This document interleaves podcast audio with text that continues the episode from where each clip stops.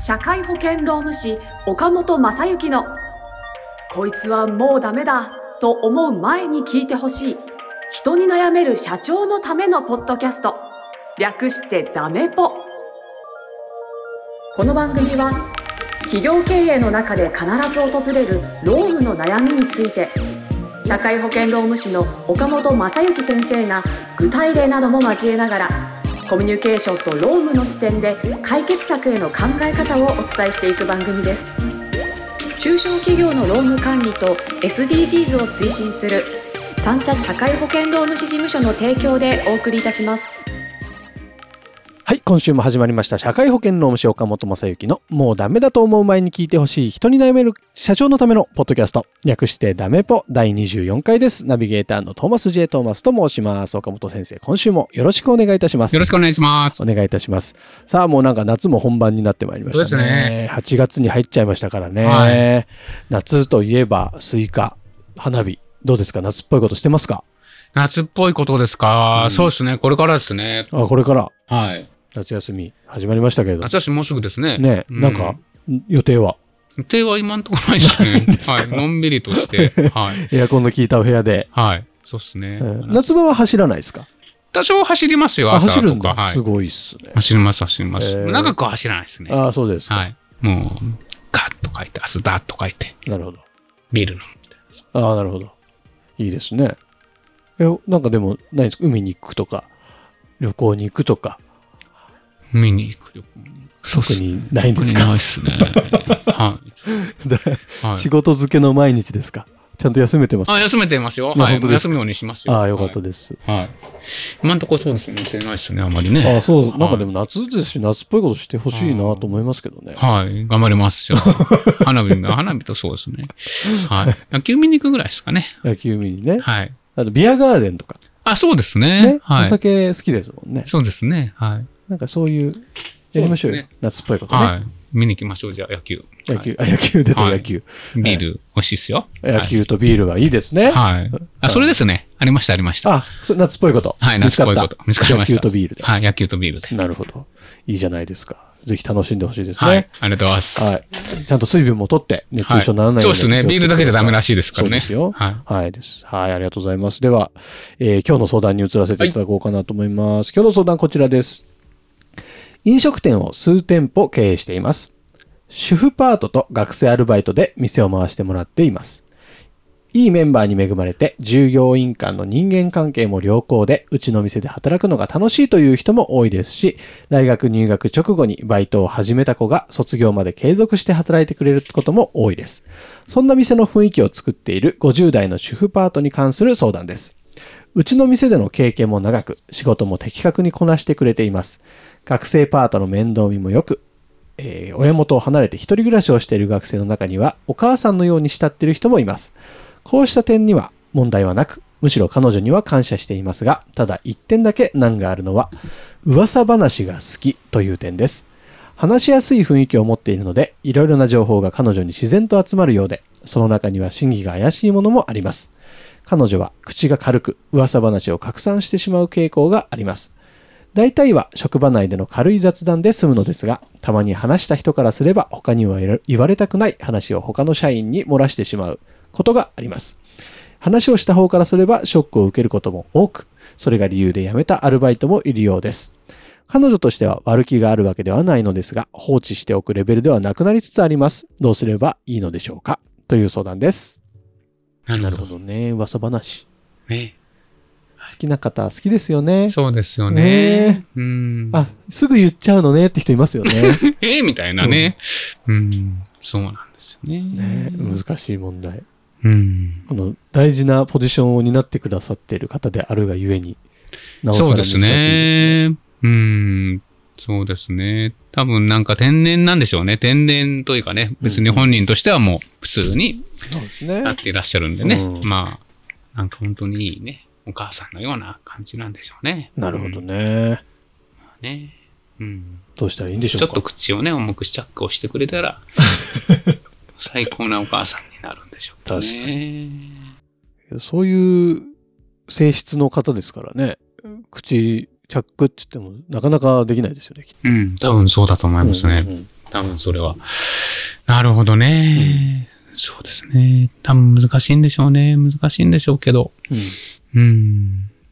そうですね。まあだから難しいんでしょうけど、あの、当たり前のことしか言いませんけど、うん。あの、やっぱり、なんていうんですかね、えー言っちゃいけないことは言っちゃいけないんで、うんうん。あの、まあ、だし、なんだろうな、えーまあ、家族とか、うん。あるいはなんていうんですかね、まあ、それ、それはまあ、賛否両論意見あるかもしれませんけど、はい。ご近所とかね、うんうんそういう話だったら、なんかそういう噂話好きのご近所のお母さんみたいなのがあってもいいのかもしれませんけど、一応会社ですからね。そうですね。うん。会社なんで仕事として来ていただいてるし、うんその中でということで言うと、やっぱりコミュニケーションにも、あの、最低限のルールというのは守ってもらわないと困るよということに関しては、あのーまあ、まさにこの方も、えー相談者の方も気づいていらっしゃるように、まあ、その放置しておくレベルではなくなりつつありますということでえーまあそこはもう本当にきちんと最低限のルールは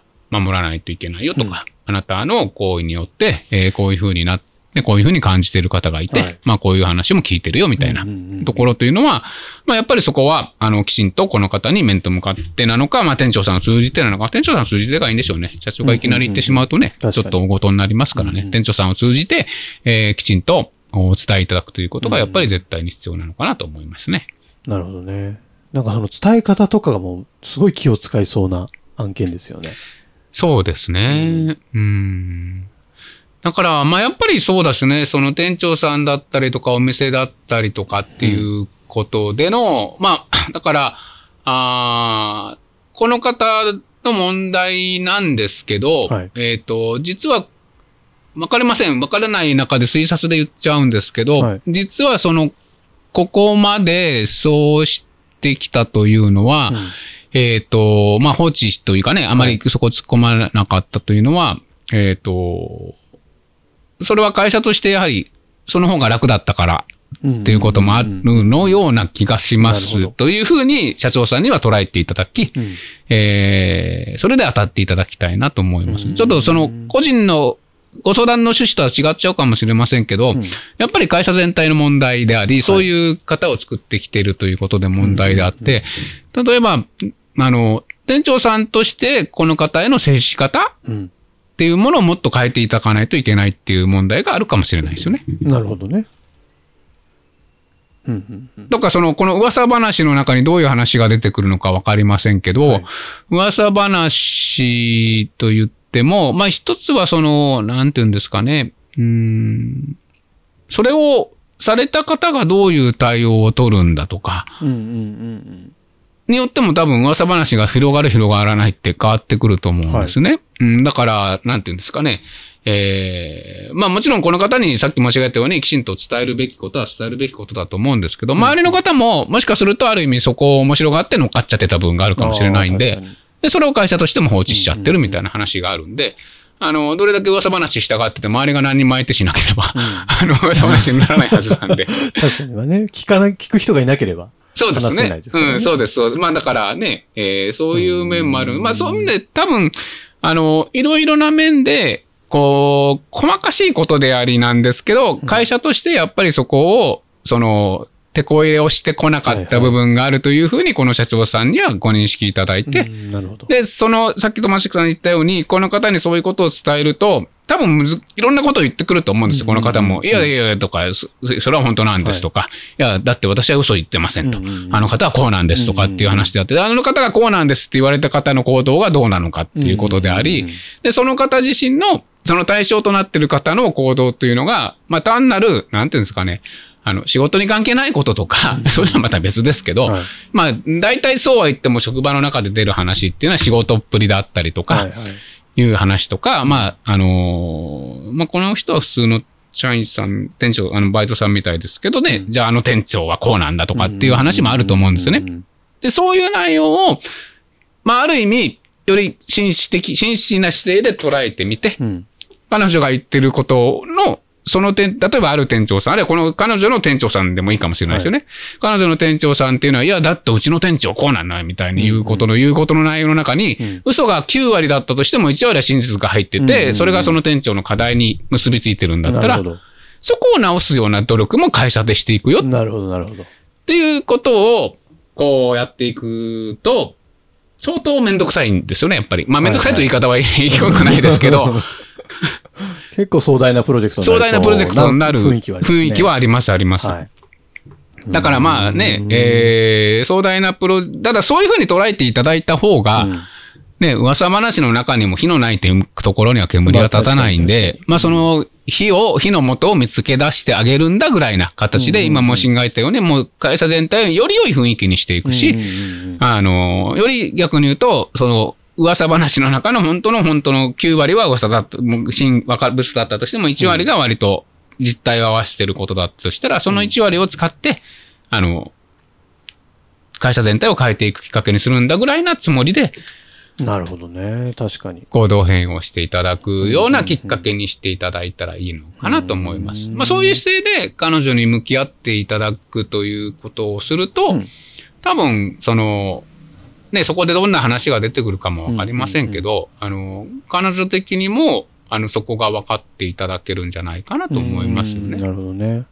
で、そんななんか変な噂話とかがね、本当に笑い話でね、別に笑い話的な部分で盛り上がる部分でいい話だけがどんどん飛び交ってるようなはいはいはい状況になったらいいわけですけど、確かに。でもまあどっちかというとね、人は、あのね、えー、なんか、こうね、あの店長こうなのよとかね、あのバイトさんってこうなのよ、あの辺が良くないのよね、みたいな話の方が盛り上がりやすいんで、に。まあできたらそういう話で盛り上がるんじゃなくて、この前こんなお客さんにこんなこと喜ばれたの、あの店長すごいね、みたいな、それでこう盛り上がるような会社に作っていくんだぐらいな思いで。いなるほどね。やってもらうといいし、まあそういう、うーなんていうんですかね、きっかけにうん。今回のこの方への対応うもん。捉えていただけると、えーその、この方本人と話すときも多分話し方がだいぶ変わるんじゃないですかねうん。確かに確かに。なるほど。いやー、ちょっとでも、少し気合を入れてね。せっかくこういう問題が出てきたので、会社が変わるチャンスと。会社が変わるチャンスとして捉えていただいて、えーはい。前向きに取り組んでいただけたらいいですね。そうですね。はいまあまあ、まあ実際でもめんどくさいとは思います。はい、その時はまたご相談いただいて、ね。はい。あのもっと、もっと多分、詳しいこともっともっとドロドロした話が 出てくると思うんですけどそれによって。またいろんなこと答えられますからはいね。。だしね、あの、やはり社長さんもそういう意味でとね、ご相談相手というのが必要なんで、あの、そねそれは我々にご相談いただいたら、社長さんのご相談相手に私もトーマスもなりますし。ですね、はい。ありがとうございます。それこそ最初の話でね、じゃあ一緒にビールでも飲みに行きましょうかっていう話も。いきなりビールいけるんですね。ああ、いい、はい。その方がいいかもしれそのませんが。可能性もありますので、はいぜひあの番組の概要欄に LINE 公式アカウントの登録用のリンクがありますので、そこを登録していただいてですね、岡本先生にすぐ相談できる、えーし仕組みを作っていただいて、で、今日の、えー岡本先生のご回答に対してこう思いましただったりとか、なんかご意見なんかもいただけるとすごく嬉しいですので、リスナーの皆さんぜひたくさん関わってきてください。よろしくお願いしますよ。ろしくお願いします。はい。では番組の最後にですね、今週のロームの豆知識を教えていただきたいと思いますが、いかがでしょうか？はい。あのーちょっと、あの、職業的なか、僕、職あのー個人的なことをお話しすると、えっ、と、ちょうどご案内かもしれませんけど、前何回かご案内した、えっ、と、労働保険の年度更新というものと、うんうんうん社会保険の算定基礎時計の提出というのはもうそろそろ終わりそうというかね、おもうほぼほぼ終わってるんですけど、うん。みんな時期なんですね。で、あのー前回もちょっとね、時間をちゃんとしましょうみたいな話をね、時間、契約書の中の時間を見直してくださいっていうふうに申しましたけど、まあ、その、多分それぞれの会社さん、できてるところもできてないところも、あの、書類は提出したと思うんです。で、書類を提出する中で、いろいろと、その、あ、ここもちょっと漏れてたなっていうことがあったりとか、あるいは書類自体を改めて整理をし直すとかっていうことを、あの、まあ、これを機会に、えー取り組んでいただいてもいいのかなっていうふうに思いましたね。うんあの、まあ、いろんな、結局、えっ、と、今回、今回というか、この時期に今使ったのは、まあ、社労働保険とか社会保険のためのものなんで、審議代書とかがメインになりますけど、はい。えーまあ、それを作ってるか作ってないか作っている上でも、どういう作り方をしているのかであったりとか、えーその辺のものがきちんと揃っているのかだったりとかですね、っていうのは、整理をしていただきたいなと思います。あの、最近ですね、最近というか、まあ、たまたま私の周りかもしれないんですけど、うんあの、年金事務所さんから、えっ、と、数年に一回、やはり、その、お調査のお願いっていうのが入るんですよ。あの、で、えっ、と、立て続けなのかな？なんか私のお客さんのところにもそういうのが来てて、それはもちろん当然来ることなんですけど、はい。えっ、と、実はあの、コロナ、まあ、前ももちろん前からあるんですよ。コロナの前からあるんですけど、コロナになってめんどくさくなったのは、めんどくさいっていう言い方がいくじゃないですけど、うんあの、今ですね、確か基本的には郵送対応になっちゃってるんですね。で、その、一昔、コロナの前とかだと、年金事務所さんに行って、そこで書類見せて、必要なものはコピー取ってくださいとかでうん、で、そこで終わってたんですけど、はい今はね、それがね、基本的にまだその、コピー対応なんですよ。郵送対応になっちゃってるんで、何がめんどくさいって、あの、普通ファイリングしてたりとか、ファイリングあればですけどね、はいはいそれをハッと持ってって、ああ、はいはいはい。で、見てくださいでよかったんですけど、もう全部コピーしなきゃいけなくなった。めんどくさいっすね。うん、そうです。なるほど。で、もうそれでもなんか今申し上げたように抜けてるものがあったりとかすると余計めんどくさいですからまあそういうことを避けるためにもですね、やっ確かにぱり、。あの、書類類はちゃんと揃えておいてくださいねっていう。あねまあ、それはあの、はい。私の作業が楽になるからというのが、まあ一部本音のところはあるんですが、なるほどはい。まあ、それはあの、会社さんにとっても絶対に必要なことですので、そうよね どの会社もそうなったらいいですもんね。はい。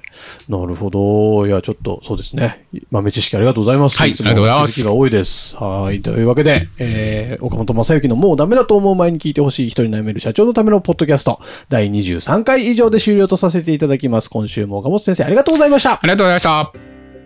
今週も最後までお聞きいただきありがとうございました。番組概要欄にある三茶社会保険労務士事務所の LINE 公式アカウントから番組への相談や感想扱ってほしいテーマなどをお送りください。些細なことでもお気軽にご連絡くださいませ。それではまたお耳にかかりましょう。ごきげんよう。さようならこの番組はプロデュースライフブルームドットファンナレーション水野あずさ提供三茶社会保険労務士事務所がお送りいたしました。